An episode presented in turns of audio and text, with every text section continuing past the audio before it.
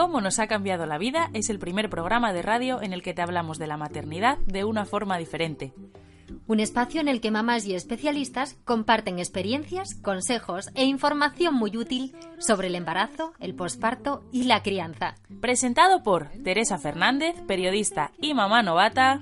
Y por Bárbara Fernández, especialista en actividad física durante el embarazo y posparto. Es el alba que alumbra una nueva historia. Muy buenos días. Como dijimos en la despedida de la semana pasada, hoy el programa va dedicado al Día de la Madre. No, no nos hemos vuelto locas. Sabemos de sobra que falta algo más de una semana. Pero como somos unas rebeldes, hemos elegido el día de hoy para homenajear a todas las madres. Y lo bien que os está viniendo a todos aquellos que se os había olvidado y ya estáis reorganizando la agenda de esta tarde para ir a comprarles el regalo, ¿eh? Hoy entrevistaremos a la famosa bloguera autora del blog Cómo no ser una drama mamá y del libro que lleva por título este mismo nombre. No faltará ese toque de humor, canciones y además descubriremos por qué se celebra este día y mucho más. ¿Te, lo vas a perder? Feliz no Día de la Madre. Mamás, para vosotras va esta canción.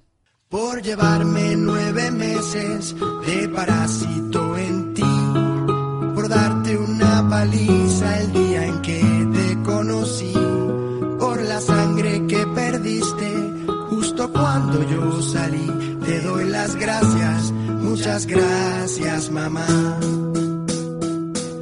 por aguantarme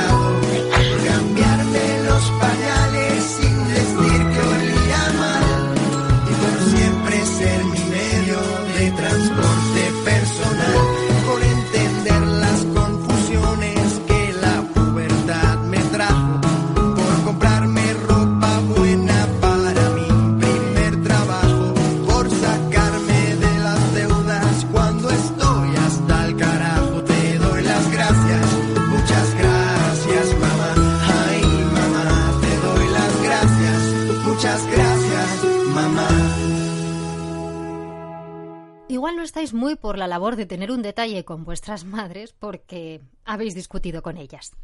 Pero seguro que a lo largo del programa se os quita esta mala leche, si es el caso, y reconectáis con esa mujer que siempre sabe lo que te pasa, cómo te pasa, por qué te pasa y con quién te pasa.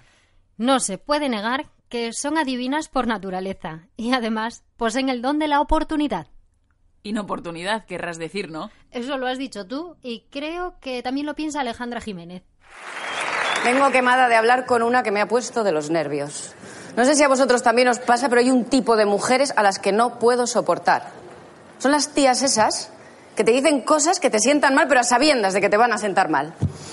Y sí, me refiero a las madres. La naturaleza es muy injusta y ha dotado a las madres de un sexto sentido con respecto a sus hijos, pero no a los hijos con respecto a las madres. Por eso nunca la oías venir cuando la estabas sisando dinero del bolso, que te pegaba unos sustos que no compensaba. Una madre siempre sabe qué está haciendo su hijo, dónde y con quién. Una madre no pregunta, una madre confirma. Yo de joven había noches, bueno, ¿qué digo noches? Mañanas, que llegaba a mi casa y no me dejaba ni meter baza. Aparecía ella en el pasillo. ¿Qué? ¿De dónde vienes? No me lo digas, no me lo digas, que con ese olor a bar tabacazo ya me lo puedo imaginar. ¿Y con quién has estado, eh? ¿Con quién has estado? No me lo digas, no me lo digas. Con el noviete ese que te has echado, ¿verdad? El morenito, el del pendiente y la moto. Y habrás ido sin casco, supongo, no hay más que verte el pelo. ¿Qué pasa? ¿No tienes nada que decir? Que te quedabas como, ¿para qué? Si tú lo cuentas mucho mejor.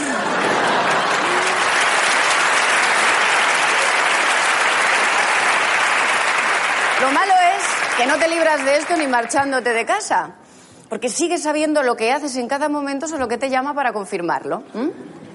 Que suena el teléfono un domingo a las 10 de la mañana y tú, sí. Y ella, ay, que te he pillado durmiendo, ¿no? Y tú, sí, mamá, como el domingo pasado. Y como el resto de domingos, desde hace 10 años. Y una vez que se ha asegurado de que te ha despertado, te dice, bueno, cariño, pues ya te llamo luego. Y cuelga. Las madres siempre te llaman en el peor momento, cuando te estás metiendo en una reunión, cuando te vas a duchar, cuando te sientas a cenar, basta que hayas venido al teatro, se te haya olvidado apagar el móvil para que de repente... ¿Sabéis quién es, no? No lo voy a coger. Os lo he dicho, tiene un sexto sentido, sabe perfectamente dónde estoy ahora mismo. También puede ser que yo sea como el parte meteorológico en Almería en pleno mes de agosto, un poquito predecible. Predecibles son las madres que ya sabemos cómo van a actuar independientemente de la edad que tengamos. Siempre nos tratarán como gallinas a sus polluelos. Si por ellas fuera, jamás quedaría una amiga en el plato. Ni al zumo le daría tiempo a perder sus vitaminas. Eva H. sabe de qué hablamos. Tengamos la edad que tengamos, los padres nunca dejan de vernos como niños. Da igual, da igual que tengas 40 años, que tengas el mejor trabajo del mundo, que, tengas, que, te, hayas casado, que tengas 20 hijos, da igual. Si tú vas a comer a casa de tus padres y no te comes la fruta, tu madre, con toda seguridad, te va a decir, cómete eso, cómete eso, cómete eso, cómetelo ya, cómetelo ya, que se le va la vitamina, cómetelo ya, que mira que te estás quedando en nada, raquítica perdida, que eres todo ojos. Yo por no oírla he llegado a comerme la fruta sin pelar. La última vez de un coco. ¿A quién no le han obligado a comerse la fruta rápido? Y que levante la mano si existe alguien que no haya escuchado esto de la boca de su madre. ¿Tú te crees que yo me chupo el dedo? Esto está pasando de castaño oscuro. Mientras vivas bajo este techo, harás lo que yo te diga. ¿Pero qué pasa? ¿Que yo hablo con las paredes? ¿Quién no habrá escuchado alguna de estas frases como un millón de veces? Pero hay muchísimas más. La periodista Maya Astunce recopiló las 101 frases de madre que todos juramos no repetir. Y lo hizo en un libro que lleva por título Cómo no ser una drama mamá. También es autora del blog que lleva este mismo nombre. Y ya la tenemos al teléfono. Muy buenos días, Amaya. Buenos días, Amaya. ¿Te parece si empezamos haciendo un repaso por alguno de estos, como tú llamas, drama consejos? Adelante. no sé, yo tengo aquí el libro, que bueno, por cierto, me encanta. Y hay algunas, no sé si tú quieres empezar por alguna o te digo yo, porque me hace Yo, mucha... bueno, para mí es la más mítica de todas, porque a pesar de que en este momento tengo 39 años, mi madre me la sigue repitiendo cada vez que me ve y muchas veces cuando hago por teléfono es que me retiro el pelo de la cara. Esta creo que es la básica. En el caso de mi madre, esta le vale para todo, porque es una una que utiliza, vamos, sin descanso y que a mí me pone muy nerviosa. Así que esta sería una que además, mientras escribía el blog, muchísima gente que me escribía de todo el mundo le decía que su madre también. Y no lo entiendo por qué. Sobre todo, es un consejo un poco raro. Bueno, debe ser eso porque, de no sé, que se te vea la cara lo bonita Sí. que eres, ¿no? En plan de no te tapes con los pelos. A mí me hace mucha gracia también, que yo creo que es muy mítica, la de nena ponte recta, que si andas encogida te va a salir chepa, vamos. Bueno, bueno, bueno. También, también. Está la postura corporal a las mamás las vuelve locas, la verdad. Así que, pero sí, sí, la mía. Y ya te digo que me lo siguen diciendo todavía. Y date cuenta que, vamos, que co- con encorvadas que andamos casi todas, eh, deberíamos ser una generación de jorobados en Notre Dame. Porque... Sí. Porque entre la vergüenza que te entraba, eh, sobre todo en la adolescencia, en mi caso el cuerpo que te cambia, empiezas como a esconderte, y no, no, no había manera. Además yo soy alta, mido un metro setenta, lo, lo que hace siempre un poco que cuando estás como desarrollando tiendas un poco como a intentar camuflarte entre todo el mundo. Así que tengo como muy mala postura, que ahora de mayor me ha salido una hernia discal y no te creas que mi madre, cuando me salió la guerra, tuvo a bien recordármelo. Sí, ¿no? He sido recta, es que pones mala postura. Así que mira, Es que esa es otra labor de las madres, recordarte lo que te dicen que tienes que hacer y no has hecho en su debido momento. Vamos a... te lo dije. Hay otras que, bueno, cierra la puerta al salir de casa, los interruptores de la luz también se limpian. Sí, Esta, también. mira, la de llega una edad, nena, en la que tienes que elegir entre culo o cara. Esa es... También a esta le doy toda la razón. esto ya que empieza a tener una esto es verdad, porque o estás muy delgada, entonces se supone que tienes buen cuerpo, pero entonces la cara la tienes chupadita o, y se te ven las arrugas sobre todo, o es al contrario. Entonces esto, mal que me pese, estoy empezando a darle la razón a mi madre. Y, Sí. yo he elegido, y yo he elegido cara, ¿eh? La verdad. Oye, es lo primero que se ve, ¿eh? Claro. Teóricamente, o sea, yo es... No, no sé si por eso o porque me gusta comer, así que, pero he elegido cara. Oye, y, la- y la de niños que hemos eh, crecido traumatizados por si nos tragábamos un chicle y nos tenían que llevar al médico, no fuera a ser que se nos pegase las tripas. Calla, calla. Yo lo recuerdo, lo cuento en el libro, lo recuerdo perfectamente. O sea, haberme tragado alguno y pegar- pasarme toda la noche en vela. Angustiadísima, ¿eh? Eso, que se me iban a pegar. Por... ¿no?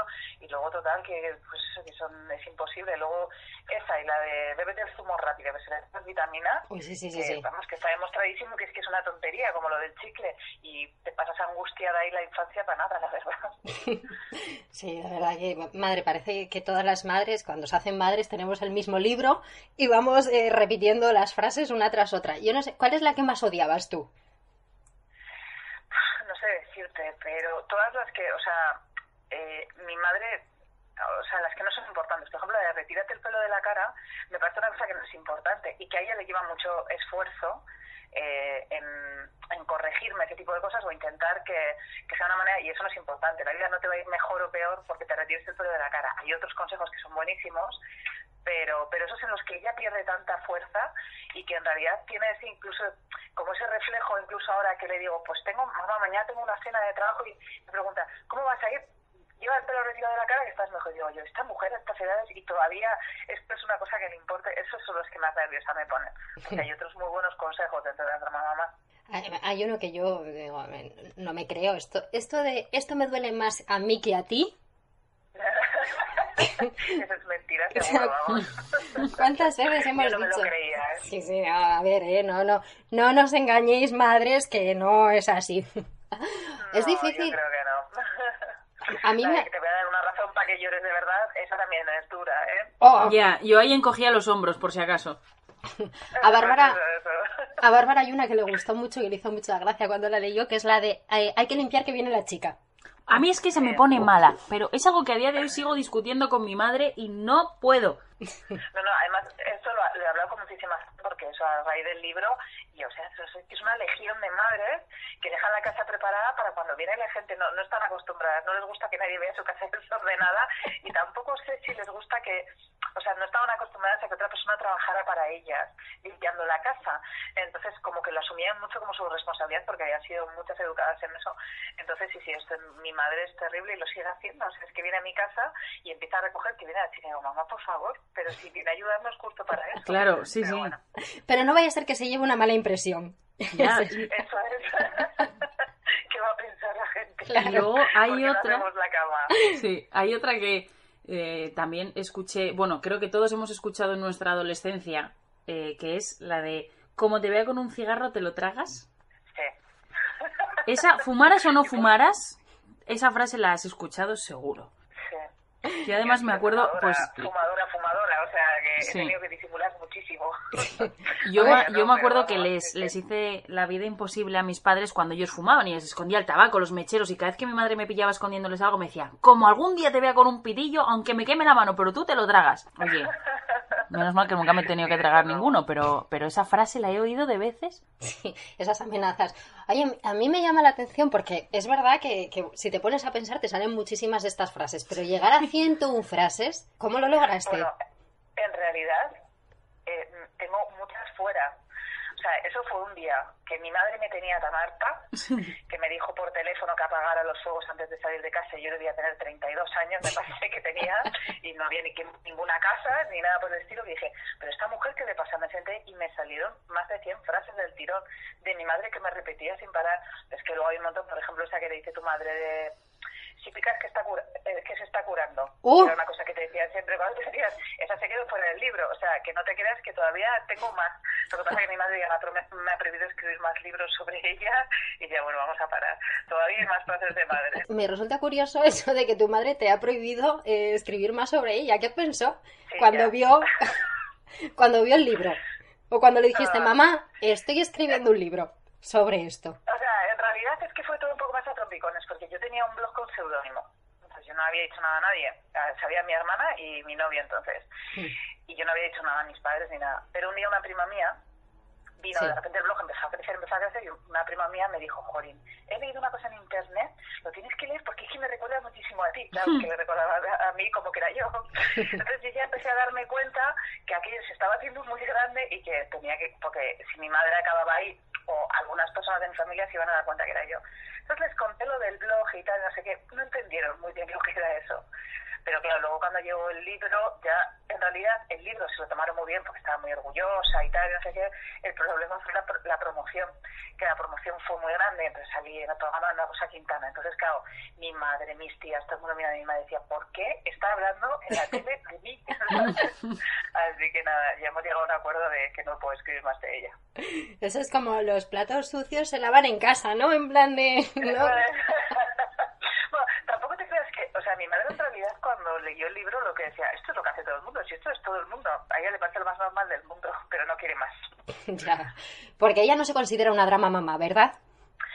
Eh, no, a ella el drama le parece lo normal, sea, este es un poco el concepto, y ella dice que esto es lo normal, claro, pero es que le va el drama, o sea, pero yo te digo que además no solo es mi madre, porque hay historias un poco mezcladas también con mi tía Carmen y mi tía Paqui, que siempre han estado como en mi entorno, mi abuela Aurora y tal, y son todas iguales, o sea, todas, todas eran muy, muy dramáticas en, en la forma de educarnos, ¿sabes? Te educaban mucho, pues eso, asustándote un poquito. Yo también he sido una niña muy, muy, muy traviesa, ¿eh? O sea que tenían que compensarlo. Ah, claro. Es que, hay, bueno, además, eh, esto de la drama mamá mmm, ha dado mucho juego porque ser la creadora de este término, yo no sé si luego ha seguido eh, o en otros blogs eh, han utilizado este concepto de madres que dicen, no soy una drama mamá.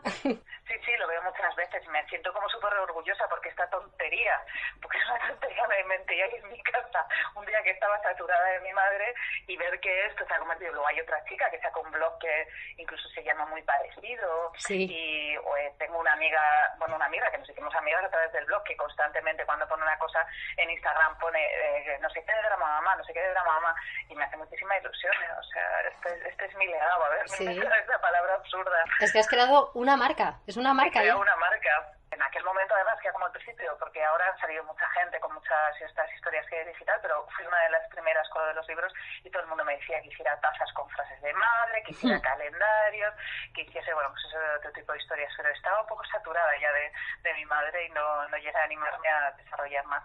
Pero bueno, me, me siento súper orgullosa sobre todo de que ese concepto exista y, y, y de que la gente lo comparta y mucha gente me sigue escribiendo diciéndome, es que mi madre es igual, eh, estamos creadas por una drama y de verdad que me hace muchísima ilusión. Yo, yo tengo una pregunta porque efectivamente también considero que mi madre es igual, habiendo leído el libro. Sí. ¿Crees que nos convertiremos nosotras en unas drama mamás? No lo sé, yo ya, yo ya no sé ni siquiera si voy a ser madre porque ya, pero, pero la experiencia de toda la gente que me ha escrito, que de verdad os puedo asegurar que han sido miles de personas, es que sí. Porque todo el mundo lo que me decía es, nunca pensé que me fuera a ver diciendo esta frase de mi madre, no te puedes quedar, me he acordado de ti porque le he dicho a mi hijo eso, pues te voy a dar una razón para que ellos de verdad. Y- y- o hay que guardar dos horas de digestión para meterse Uf, agua, todas estas sí, sí. Entonces digo que yo creo que inevitablemente las que sean madres, yo creo que algo van a heredar. Y bueno, también es un pequeño homenaje a sus madres, ¿no? Heredar esa parte. Claro, es que, oye, yo he de reconocer, yo soy madre desde hace 15 meses y ya voy avanzando a ese estado de drama mamá poquito a poco. Y, y me resultó curioso porque leí no hace mucho, se publicó un estudio en Chile que dice que la edad en la que las mujeres nos convertimos en nuestras madres, fíjate, o sea, es que eh, lo establecen en una edad, es en torno a los 32 años. Justo cuando yo escribí el libro para liberarme de mi drama mamá. O sea, igual yo estaba haciendo ahí un trabajo interno para de liberación del drama, no lo sé. Una catarsis, sí, porque dice el estudio, bueno, Eso es, eso es. El estudio lo que viene a decir es que, bueno, en ese momento de la vida las mujeres empezamos a enfrentarnos a decisiones mm, muy importantes, ¿no? Y entonces recurrimos a la experiencia o, o la vivencia que tenemos más cerca, que es la de nuestras madres. Y empieza nuestra transformación. No sé. Ay, no lo sé. Yo espero que haya un poco de esperanza también y que no todas se conviertan en una drama mamá. Y hay, hay algunas cosas que son buenísimas y en realidad el libro para mí era como una especie de homenaje a, a las mujeres de mi familia eh, y especialmente a mi madre. Pero también hay un montón de otras cosas que los niños no necesitan para nada y que creo que nos tenemos que quitar, como eso de ponte la chaqueta que va a hacer frío.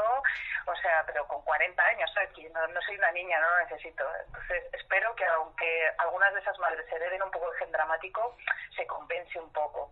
Sí, no, y yo creo que es en tu blog también o en el libro, no me acuerdo dónde lo leí, que decías que te sorprendía que hasta las madres del Caribe le decían eso a sus hijos.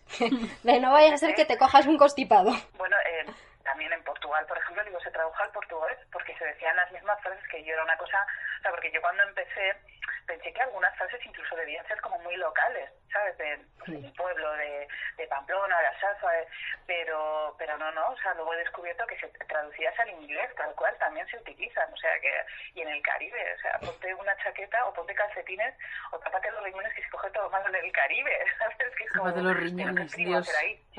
Nada, las de la mamá son universales. Yo creo que cuando te conviertes en madre, alguien te mete un chip en el cuerpo con 101 frases ¿no? que vas a tener que repetir a lo largo de tu vida. La verdad que yo, ahora que se acerca el Día de la Madre, eh, regalar este libro... Me parece un regalazo. Me- Sí, o sea, sí. yo se lo pienso regalar a la mía. Es que Porque además se va a reír y se va a tener que tragar sus palabras porque las va a estar leyendo. Es lo que dices. O sea, es que las madres son, son tremendas porque a día de hoy, cada vez que me toque depilar las piernas, mi madre me dice, es que si no te las hubieras depilado tan pronto, no tendrías los pelos así. Sí, claro. ¿Sabes? O sea, a mí no me dejaban, es que la Justo. que no te dejaban, porque era como, no, no, vamos a esperar, vamos a esperar. Que no se ven. Por favor, mamá, que vamos a esperar si tengo muchísimo pelo. No Sí, quiero sí. la piscina ni nada, o sea, sí, todas igual. yo me acuerdo que mi madre me decía, que no se ven. Y yo, pero que no los ves tú, que estás cegarata como un topo, pero... Y muchos chicos lo que me decían es que les pasaba lo mismo con el bigote. Sí, pobres. decía, eso es una pelusilla, es una pelusilla, es una pelusilla horrorosa, déjame afeitarme, vamos.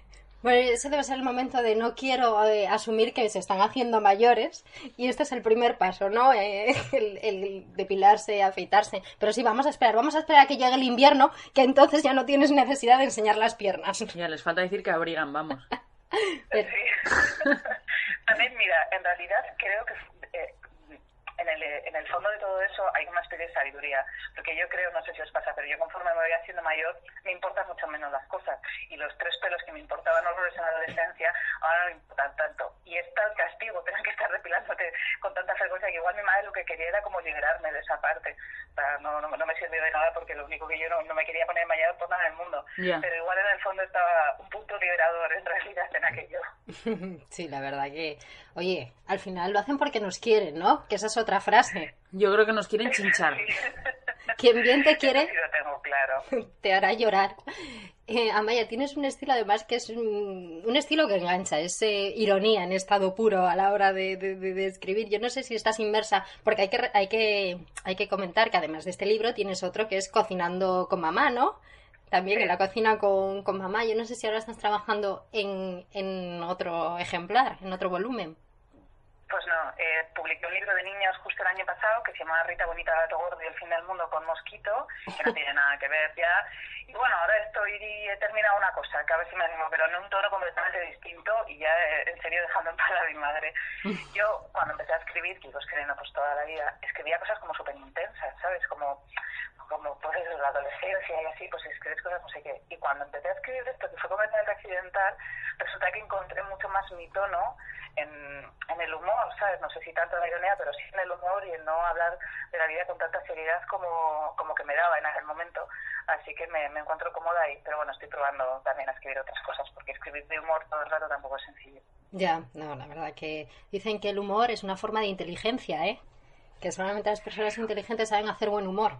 No lo sé, lo que sí sé es que para mí es la mejor herramienta que tengo. ¿Sabes? Es lo que más me sirve y me salva en situaciones malas, porque también en el libro, al final, como me acompañó ese blog anónimo durante bastante tiempo, pues, pues mm, me acompañó en momentos muy duros, por ejemplo, cuando falleció mi padre, y de verdad que el humor es una cosa que te puede salvar en las situaciones más complicadas, te ayuda a alejarte y eso te, te, te permite sobrevivir muchas veces a situaciones fastidiadas, así que hay que ejercitarlo todo lo que se pueda. Claro que sí. Y vamos a, leer una parte para que la gente vea cómo, cómo es este humor, ¿no? Dice, este libro es para los niños con coderas y chándal de táctil, que sabían que los cromos que regalaban en la puerta del cole llevaban droga y que hay que hacer dos horas de digestión para meterse en el agua. Bueno, pero también es para los que aseguran, convencidos, que nunca serán como su madre. ¡Ay, qué infelices! Ya sabes, es un libro, vamos, Súper recomendable. Sí, sí, sí. Y además, lo mejor de todo es que eh, en el blog ella comenta los motivos, ¿no? Por los que hay que comprar este libro. Y son unos motivos, oye, a mí me, me gustaron mucho. El primero, ¿por qué? Porque quiere forrarse, ¿eh, Amaya? Sí, ya muy tarde, ¿eh? es que he llegado justo con la crisis del papel, entonces a pesar de que se vendía, se ha vendido mucho el libro, no, no llego a formarme del todo para irme a vivir a la playa, que es mi sueño con un pedo. Pero no te olvides la Rebequita, ¿eh? No, no, no, claro, como me voy a llevar la Rebequita. No, no, me llevaré la Rebequita que seguro que el viento te puede dar un aire, como diría mi madre. Y más si te duermes con el pelo mojado. Uy, también, también. Madre mía, es que son tantas, son tantas que... Además, cuando las oyes recuerdas el momento preciso en el que tu madre te las decía. Eh, Amaya, muchísimas gracias hoy por atendernos eh, en el programa y, y la verdad, eh, desde aquí esperamos que cumplas el propósito de hacerte rica y queremos leer muchas más cosas eh, de otro estilo ya. Vamos a dejar a las madres tranquilas, ¿no? Que además por la parte que me toca, que yo ya soy madre. Pues espero formarme yo también. Vamos a acabar con esta idea. Muy bien. Pues Una- nada. Gracias por la invitación. Un Nada, a ti abrazo. por colaborar. Gracias. Hasta luego.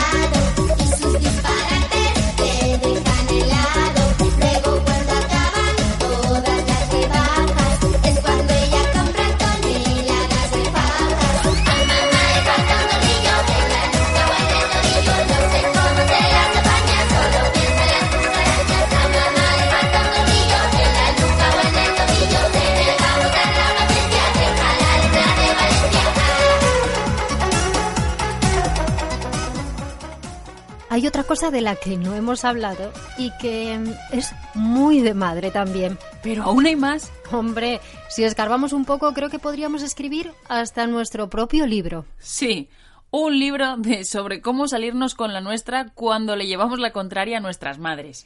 Se dice de un osado que lo intentó. Su nombre es Luis Piedraíta y como vais a escuchar le salió el tiro por la culata. Oculato. Mamá, ¿tan se puede saber dónde estás? Estoy en un garaje que me he quedado atrapado. Haz el favor de venir ahora mismo, que está la abuela esperando, está la cena en la mesa, te estamos todos esperando. Es que estoy en un garaje aquí atrapado. Haz el favor de venir ahora mismo. Mamá, que estoy atrapado en una columna. ¡Ni columna ni columno! Eso... Eso es muy de madre, ¿eh? Escoger la última palabra que te han escuchado. Cambiarle el género y ya es un argumento convincente. Tú llegas a tu casa, es muy curioso porque llegas a casa y le dices, le dices, eh, eh, mamá, este fin de semana me dejas que, te, que, que me lleve el coche. Ni coche ni cocha. Pero por favor, mamá, que es solo para ir a dar una vuelta. Ni vuelta ni vuelto. Lo fantástico es cuando tú planteas una palabra que no tiene ni masculino ni femenino. Pero por favor, que ya le he dicho a mis amigos que iba a ir. ¿Qué hace una madre ahí? Se lo inventa, hace ni ir ni ur. Y se acabó. Te digo una cosa. Mucho nos metemos con las madres, pero ¿te das cuenta de que a medida que pasan los años y por mucho que hayamos jurado, cada vez nos parecemos más a ellas? Por ejemplo, yo, de pequeña, cuando era niña, juré y perjuré que si algún día tenía un hijo, jamás, repito, jamás le pondría un verdugo. Bueno, no, no, es que esto es muy fuerte. Pero el otro día veo que mi hija coge la puerta para salir a la calle y empiezo a pensar, Esta niña. ¿No va un poquito fresca? Yo es que le veo así como, mo- como mucho cuello, no sé. Y antes de que me diera cuenta ya la tenía movilizada en el suelo, como un ternero en un rodillo y le estaba plantando el verdugo. ¿Y por qué nos pasa esto que dice Anabel? Comentábamos en la entrevista que según un estudio, eh, que seguro que hizo alguna madre, O alguna hija. la edad en la que nos empezamos a convertir en nuestras madres es en torno a los 32 años. Pero, ¿esto es real? Hombre, tanto como chasquear los dedos y convertirnos en madres no. Pero sí que se ha demostrado que el cerebro de una mujer cambia con la maternidad. Literalmente, porque por primera vez se ha demostrado que la materia gris de las gestantes se reduce en áreas relacionadas con la empatía. Esta poda en las conexiones neuronales de la madre optimizaría determinadas funciones, como por ejemplo interpretar los estados mentales del hijo o anticipar posibles amenazas del entorno. Los cambios, que esto es muy curioso, se mantienen dos años después del parto. Este estudio desvela profundos cambios físicos en el cerebro de todas las mujeres durante el embarazo. Y esta disminución de la materia gris, eso sí, es solo cosa de madres. Los padres no mostraban diferencias en sus cerebros. También se comprobó que las áreas que habían perdido más sustancia gris eran las que se activaban cuando una madre veía imágenes de su hijo, pero no cuando contemplaba fotografías de otros niños. Los investigadores también llegaron a la conclusión de que existía una conexión entre las hormonas, cambios físicos y cambios funcionales. Y además que este, este cambio en el cerebro se trataría de un mecanismo adaptativo para que el pequeño tenga todas las de ganar. Si es que la naturaleza es sabia y por eso también ha dotado a la mujer con el oído más fino o más sensible a los sonidos agudos. Uy, a ver, a ver cómo es eso, que eso yo no lo conocía. Eso no te lo voy a explicar, no te lo voy a explicar yo, te lo va a explicar el doctor Sheldon Cooper. La evolución ha hecho a las mujeres más sensibles a los sonidos agudos cuando duermen para que les despierte el llanto de los bebés. Si no quieres que se despierte, habla en un tono más grave. Eso es ridículo. No. Eso es ridículo. Vale. O sea que, eh, recapitulando, las mujeres tenemos un oído privilegiado a los sonidos agudos. La maternidad cambia nuestro cerebro. Pero es que no termina ahí la cosa. Por lo visto, las madres tenemos también otro superpoder, que es poseer una memoria de elefante. Algo que algunos hijos, como Imanol Arias, no llevaban con paciencia en su infancia. La culpa de la mala memoria la tienen nuestras madres. Sí, sí, sí, sí, sí. Nuestras madres. Tú antes llegabas a casa e inmediatamente tu madre te decía, hola hijo, vete a la tienda y trae pan. Y ya que traes pan, compra aceitunas, bonito, leche y una lechuga. Tú salías de casa, pan, aceitunas, bonito, leche y una lechuga, pan, aceitunas, bonito, leche. Y entonces te encontrabas con la vecina. Hola, bonito, ¿cómo está tu madre? Y tú, pan, bonito, bonito, muy bien, gracias. Pan, mierda. ¿Siempre se te olvidaba alguna cosa? A tu madre no. A tu madre nunca. Nada más te veía entrar en casa, te falta la lechuga. Yo creo que las madres tienen como poco 5 gigas de memoria.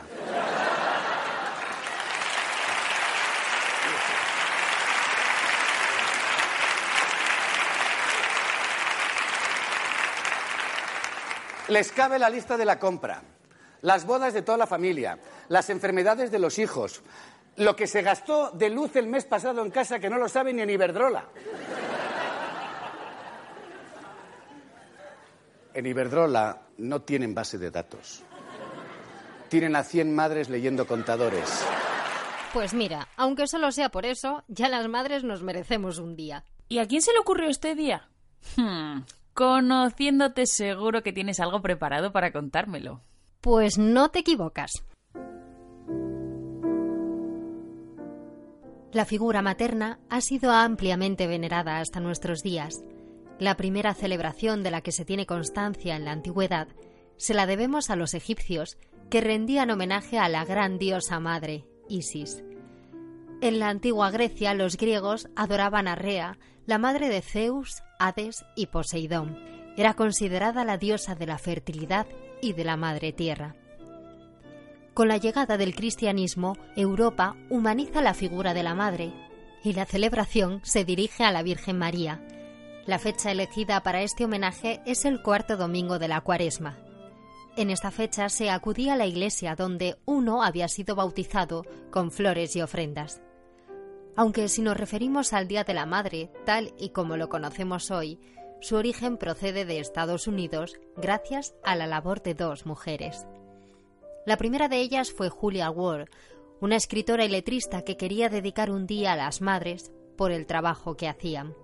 Pero no fue reconocido, así que se dedicó a organizar diferentes encuentros en los que invitó a todas las madres de familia que resultaron víctimas de la guerra tras perder a sus hijos en ella.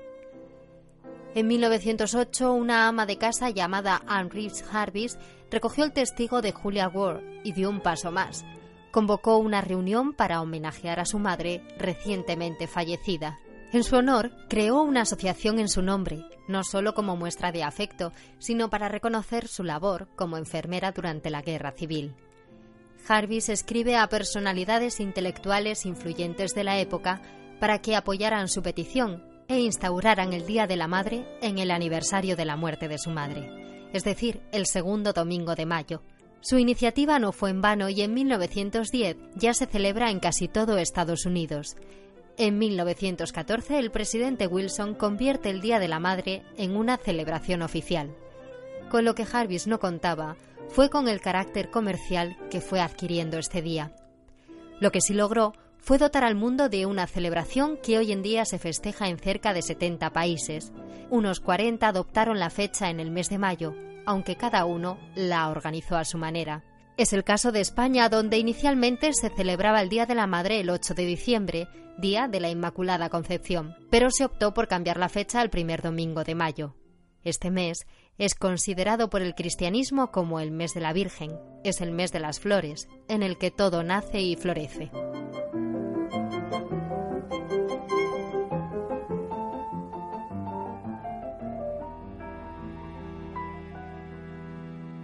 El día más hermoso es hoy el de mi madre y vengo a saludarla con ansias y emoción. Perdonen si la suya tal vez haya partido, pero una madre vive siempre en el corazón. Camino hacia su casa con un pequeño obsequio aunque ya se merezca el mundo y mucho más. En este día hermoso yo quiero saludarla, decirle con el alma, felicidad mamá.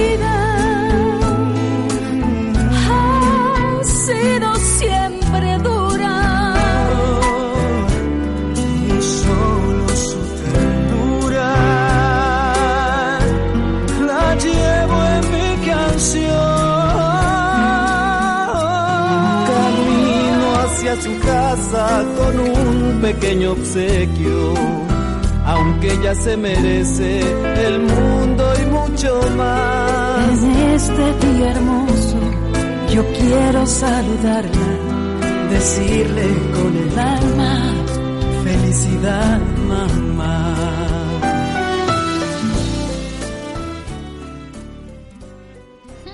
Pensabais que os habíais librado de la parte ñoña del programa, ¿verdad?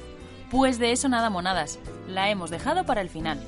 Porque las madres también se merecen que les digamos todas esas cosas bonitas que nos callamos para nosotros. Somos lo que somos gracias a ellas, y a lo largo de la historia, escritores, líderes y artistas han escrito sobre sus madres. Oscar Wilde decía, todas las mujeres llegan a parecerse a sus madres, esa es su tragedia. A los hombres no les ocurre lo mismo, esa es la de ellos. Las madres perdonan siempre. Han venido al mundo para eso, escribió Alejandro Dumas. Jamás en la vida encontrarás ternura mejor, más profunda, más desinteresada y verdadera que la de tu madre, Honoré de Balzac. Cuando era pequeño, mi madre me decía, si te haces soldado, llegarás a general, si te haces cura, llegarás a papa. Yo quería ser pintor y he llegado a Picasso. Mi madre fue la mujer más bella que jamás conocí. Todo lo que soy se lo debo a mi madre. Atribuyo todos mis éxitos en esta vida a la enseñanza moral, intelectual y física que recibí de ella. Esto lo dijo George Washington. El padre y el hijo son dos, la madre y el hijo son uno. Lao Tse. Y Agatha Christie dijo, el amor de una madre por un hijo no se puede comparar con ninguna otra cosa en el mundo. No conoce ley ni piedad, se atreve a todo y aplasta cuanto se le opone. Estas citas ya tienen unos cuantos añitos, pero a día de hoy las madres siguen siendo una de las fuentes de inspiración para muchos artistas. Hasta el punto de hacerles ganar concursos de talentos. Veas el caso de César Brandon, el joven natural de Guinea Ecuatorial, que ganó la última edición de Got Talent con esta emotiva poesía dedicada a su madre. Mamá, me enseñaste que la vida resumía en pedir disculpas, dar las gracias y decir por favor. Y también en guardar cada cinco minutos los archivos de Word, porque en cualquier momento podía producirse un apagón y nos quedábamos días sin luz. Mamá, gracias por tu gratitud, por todo lo bueno de preocuparte del cuándo, el dónde y con quién salía. Yo y mi juventud, a veces contestándote con mala actitud hasta que tú y tus collejas me recordabas que tan mala tú. Este es solo un fragmento. Si queréis escucharla entera, os recordamos que su nombre es César Brandon y la poesía se titula Mamá. Madre, estoy pensando que es increíble cómo va cambiando la visión que tenemos de nuestros padres según vamos creciendo. Yo no sé si tú eh, o te enviaron alguna vez mm, ese- esa imagen de Facebook en la que te dicen cuando tienes cinco años tu papá o tu mamá es tu héroe. Sí. Cuando tienes 10, no me acuerdo muy bien qué era lo que decía, pero bueno, cuando tienes 15, papá y mamá no tienen ni idea, no saben nada. Cuando tienes 20, bueno, igual papá está un poco acertado. Cuando tienes 30, creo recordar que era... Ya les pides consejo Sí. o algo así, ¿no? ¿Qué Sí. harían mis padres en esta situación? ¿no? Y, y ya cuando tienes 50, 60, dices, qué pena que mis padres no estuvieran aquí para decirme qué tendría que hacer. Así es que al final, cuando más les necesitamos es cuando no están. Y además, si hay que ser sinceros, el único amor eterno es el amor de una madre o, o de un padre. Para todos aquellos que hoy no las tenéis a vuestro lado y aún sentís su ausencia, seguro que os sentís identificados con esta canción.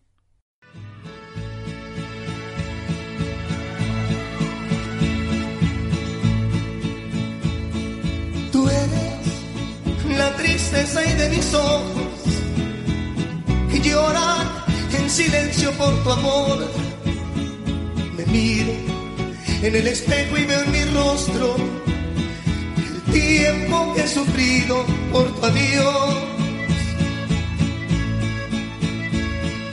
Obligo a que te olvide el pensamiento, pues siempre estoy pensando en el ayer.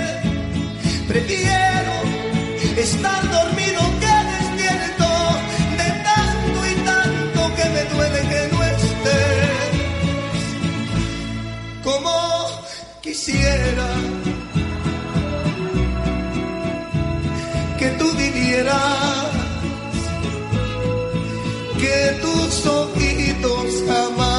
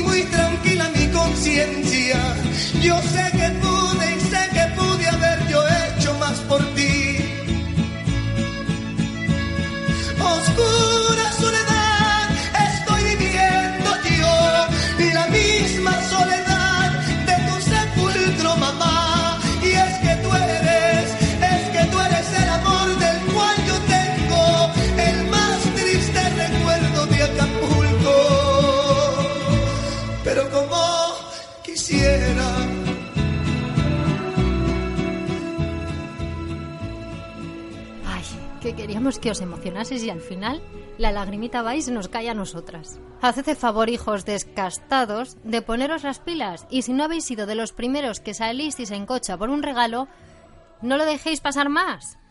Que ya no le echéis la culpa al consumismo, que vale un dibujo, un abrazo, llevarles el desayuno a la cama, mm, que les deis un beso, un libro, lo que queráis. Pero si es que es de bien nacido ser agradecido y agradecerle a vuestras madres que os hayan parido. Bueno, y criado, aguantado, aconsejado, tapado, abrigado, besado, castigado, bañado y un sinfín de hados. Y hadas. Hasta aquí por hoy y recordad que aunque os quede una semana para el Día de la Madre, No dejes para mañana lo que puedas hacer hoy. un abrazo. Y feliz fin de semana.